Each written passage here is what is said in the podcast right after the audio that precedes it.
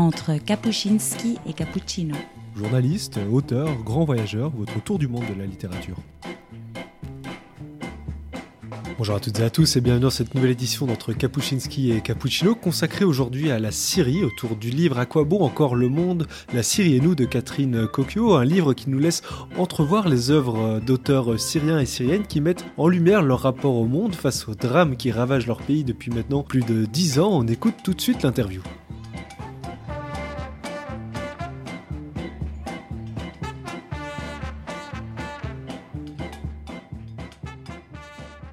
Bonjour et merci beaucoup d'avoir accepté notre invitation. Merci à vous. Alors Catherine Coqueux, vous êtes professeure de littérature euh, comparée à l'Université Paris Diderot. Vos travaux portent notamment sur l'écriture euh, de l'histoire, les témoignages littéraires et la violence politique. Vous avez euh, notamment publié, hein, pour ne citer que Le mal de vérité ou l'utopie de la mémoire chez Armand Collin en 2015. Plus récemment, vous êtes la co-directrice de Syrie, le pays brûlé, le livre noir d'Eassat 1970-2021 qui est paru cette année, ainsi que À quoi bon encore le monde, la Syrie et nous, euh, chez Actes Sud aussi cette année, dont il sera question aujourd'hui.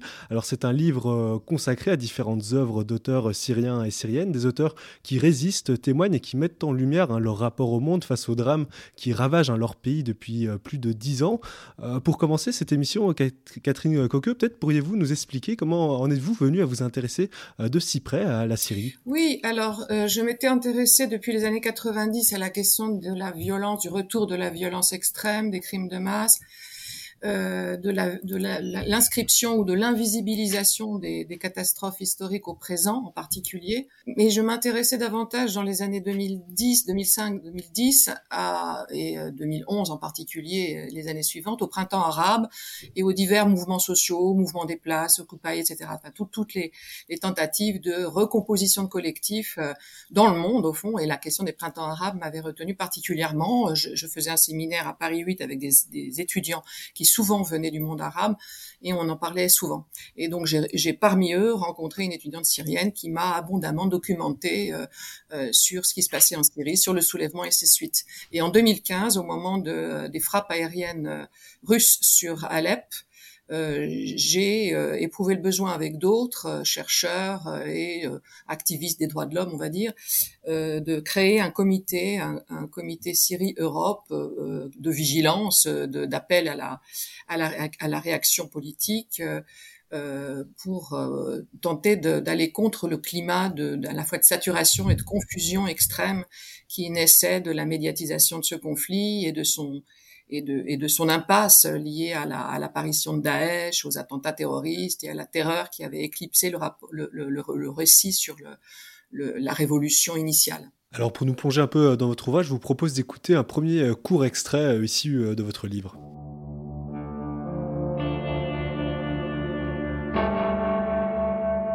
Ce sont des crimes de guerre, je ne sais comment le monde les voit. Les tribunaux et les lois internationales permettent qu'un meurtrier autrement plus brutal que les tyrans de la planète s'en tire.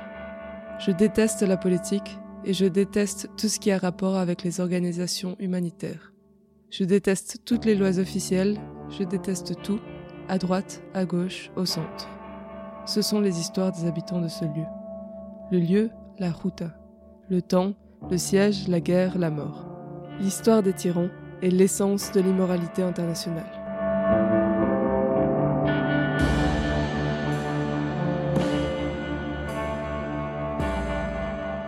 Alors ce premier extrait est un extrait fait du journal euh, d'une assiégée de Samira Al-Khalil. C'est par ce témoignage hein, euh, d'une femme qui, là je vous cite, du bout du monde qu'est devenue la Syrie insurgée à l'est de Damas, envoie les simples nouvelles d'une histoire criminelle qui chaque jour écrase davantage un peuple. Alors est-ce que vous pouvez euh, nous parler d'elle? C'est non seulement une écrivaine, mais aussi, vous le dites, un symbole hein, d'une vie entière de résistance politique.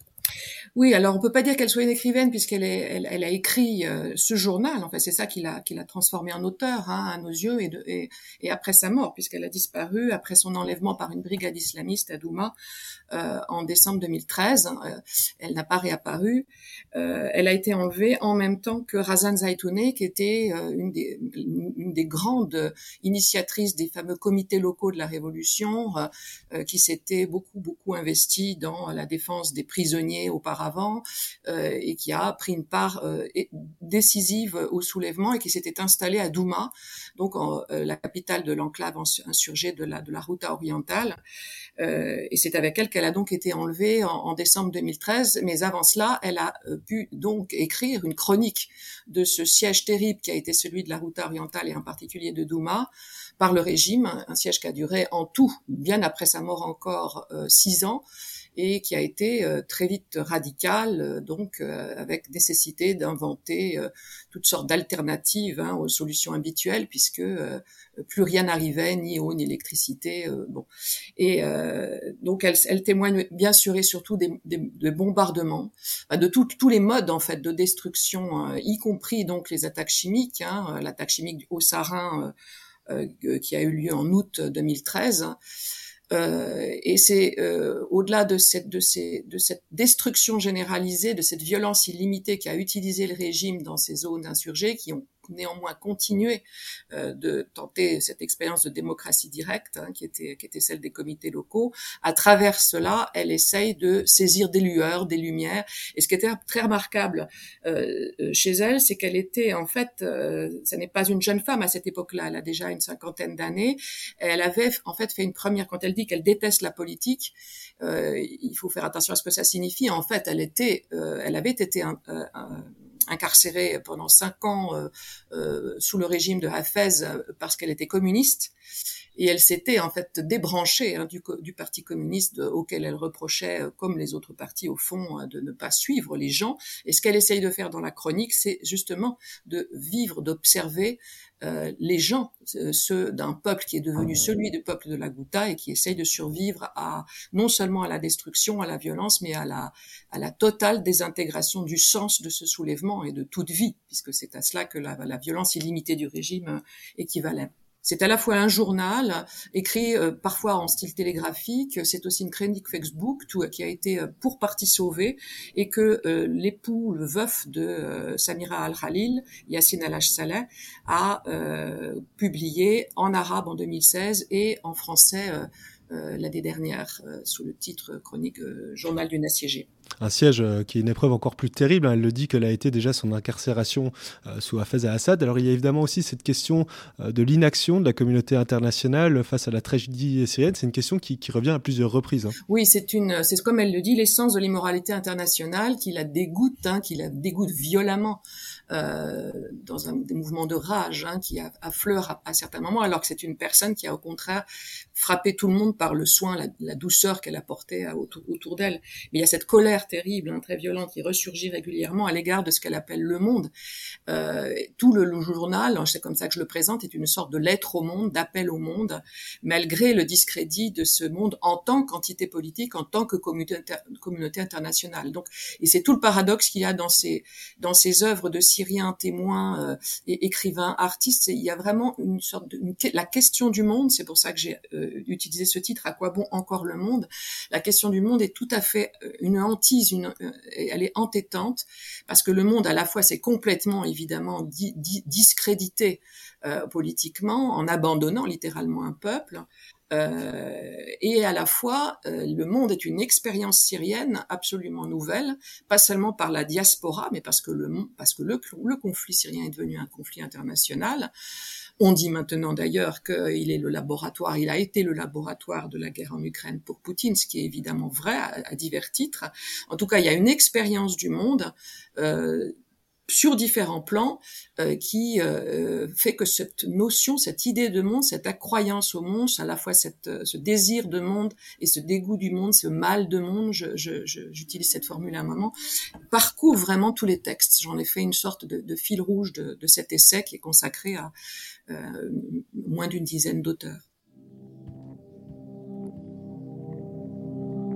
Il y a de la vie dans la photo, nos vies, femmes et hommes, nous retrouvant de temps en temps dans nos foyers, mangeant, buvant, buvant de l'arac ou du vin, échangeant des informations, nous aidant et si possible chantant et dansant.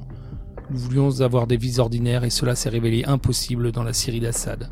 Car la vie ordinaire entraîne une vie publique ordinaire, une vie normale pour tous. Il faut changer le régime d'exception permanente pour vivre de manière ordinaire. C'est de cela qu'il s'agissait dans la révolution syrienne et nous avons essayé de l'atteindre. Nous n'y sommes pas arrivés.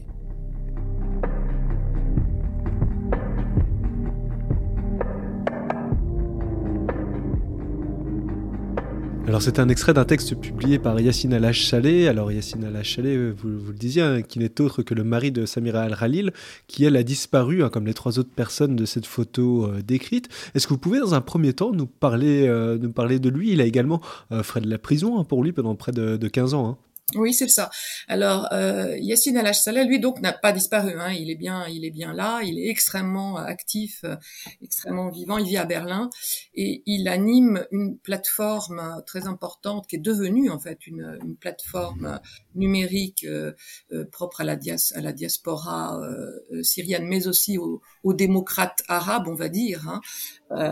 et donc lui, il a, il est devenu un essayiste. En fait, il était déjà devenu en prison. En effet, il a fait euh, une quinzaine d'années de prison sous Afez.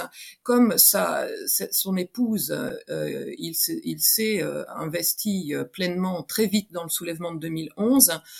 Euh, et il a accompagné ce soulèvement d'une série, enfin d'une très très intense activité d'écriture de, type essayistique, analytique.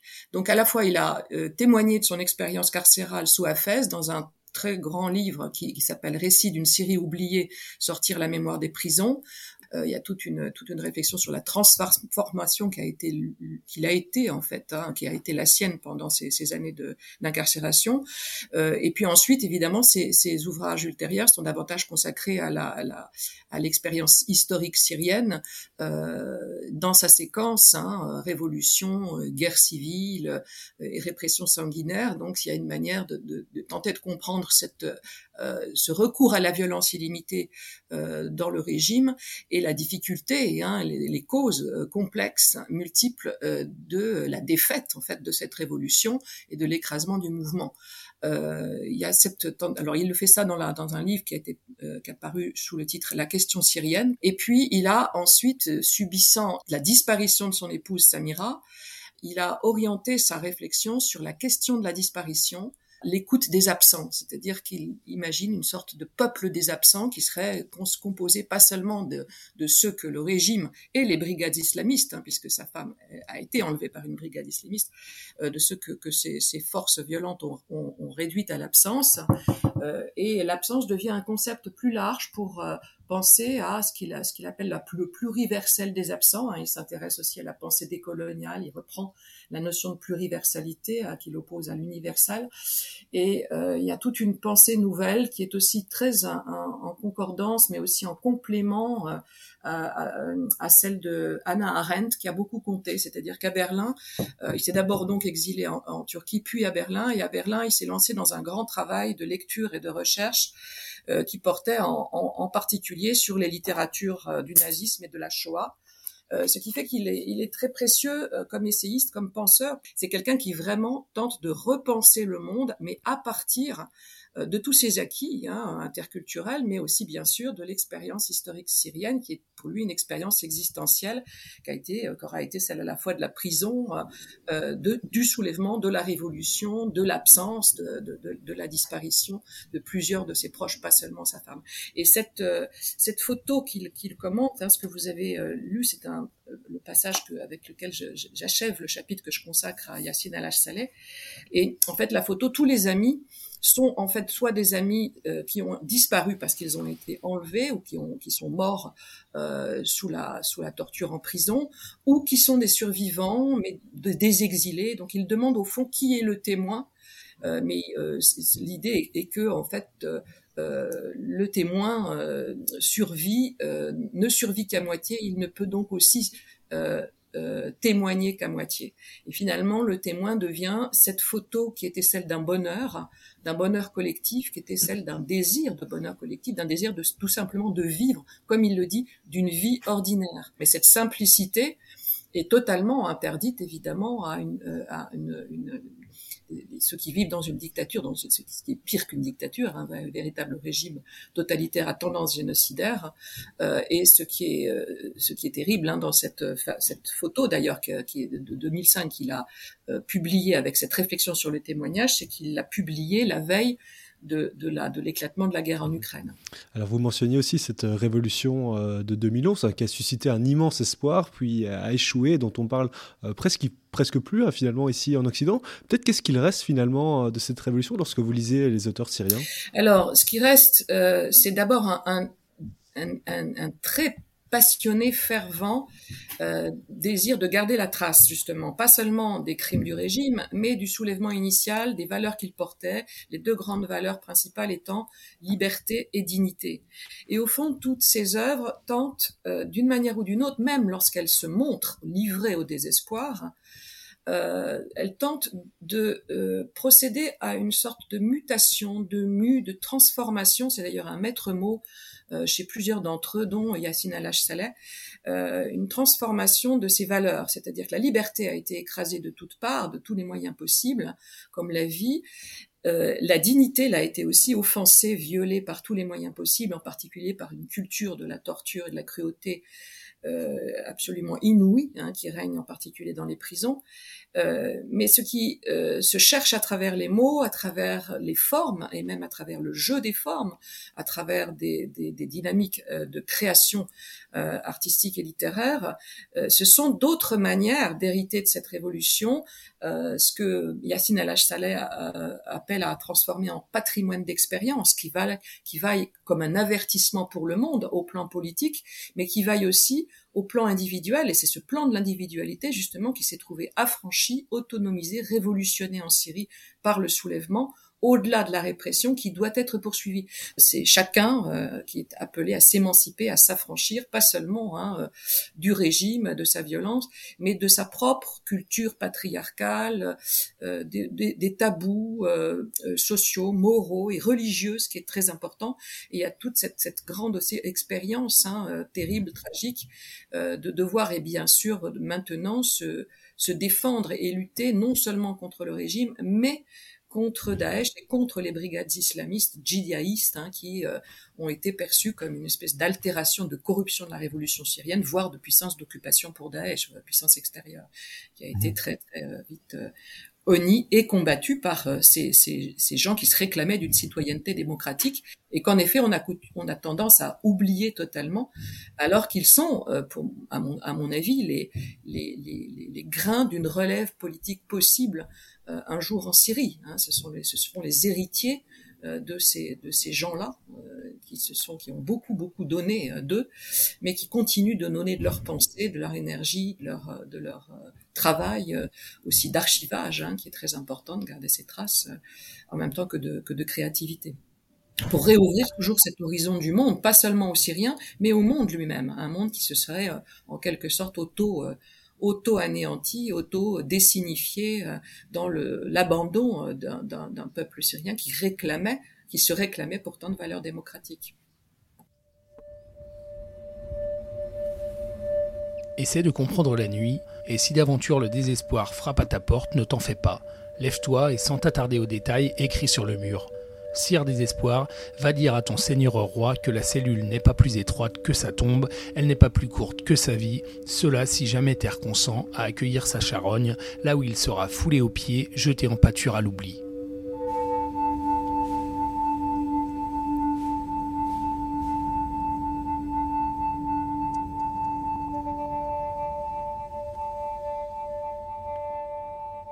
Alors c'était un autre court extrait euh, de votre livre. Là pour le coup c'est un poème euh, carcéral que vous reprenez euh, dans, votre ouvrage. Alors au début de ce chapitre vous citez d'ailleurs l'auteur syrien Rachet Issa qui dit qu'il est évident qu'après 2011 la prison fera partie de toute œuvre littéraire ou artistique inspirée du réel syrien. C'est aussi une thématique très présente. Hein. Oui, alors ce, poème, il, est signé Faraj Bayrakdar.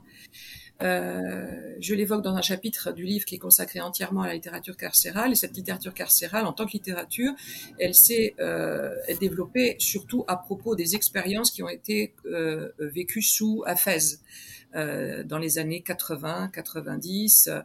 Euh, et, et jusqu'à jusqu'au début des années 2000.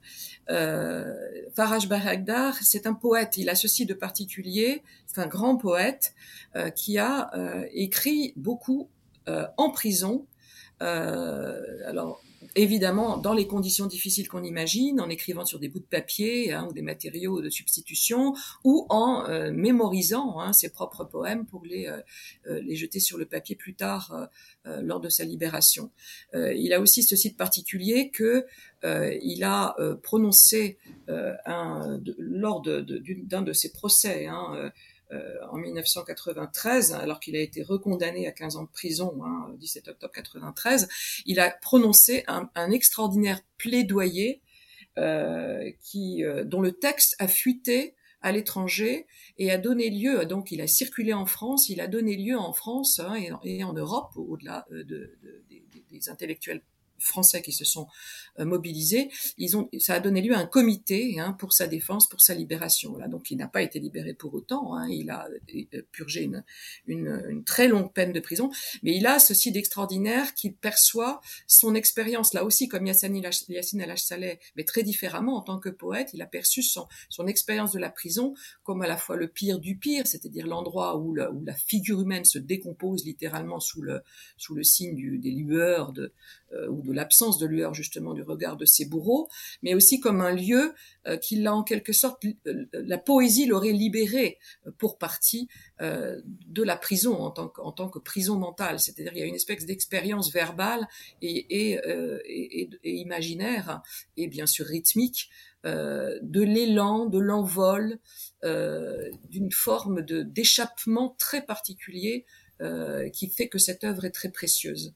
Et je compare cette œuvre à l'œuvre d'une jeune euh, femme qui, elle, a vécu la prison sous Bachar, euh, qui s'appelle Asa Abou Rebier, euh, et qui a fait une œuvre plastique, visuelle, elle aussi attirée, aimantée par l'expérience d'un envol, d'une sorte de dissolution, à la fois le siphonnage du réel, comme elle le dit dans, dans, un, des, dans un récit où elle évoque une expérience de dépersonnalisation, euh, après sa libération et après son exil, elle vit à Beyrouth, euh, mais aussi une sorte de d'expérience de, la de la d'une légèreté nouvelle ou, euh, ou en tout cas invoquée par les œuvres, qui fait par exemple une des, un, des, un des motifs qu'elle suit dans ces, toutes dernières gravures et ces derniers dessins ou aquarelles, c'est le motif d'un papillon, un étrange papillon, chrysalide devenu papillon, qui se mêle au corps humain.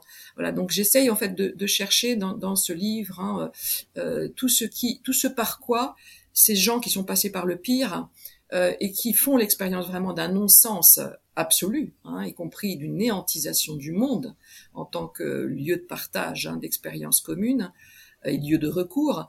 Euh, ils font aussi l'expérience, la recherche hein, acharnée aussi d'une lutte contre le désespoir. C'est aussi un fondamental. Et la fameuse valeur de la dignité qui aura été si écrasée, si offensée, eh bien, elle tient, elle gît aussi dans cette ce refus du désespoir complet. Il y a toute une réflexion très particulière, en particulier chez Yassine Al-Saleh, euh, l'essayiste, euh, sur euh, le, les relations nouvelles entre le, désespoir et l'espoir. Donc il repense d'une manière extrêmement forte, riche, et je crois qu'il vraiment nous concerne tous, les rapports très particuliers entre l'espoir et le désespoir, l'espoir comme force presque plus désespérée que le, désespoir lui-même. Enfin, il, dit que c'est une sorte de processus qui relie l'espoir et le désespoir et que l'un n'est absolument pas le contraire de l'autre, mais qu'ils se nourrissent l'un l'autre. Et c'est évidemment ce dont tout simplement les, les Syriens ont fait l'expérience.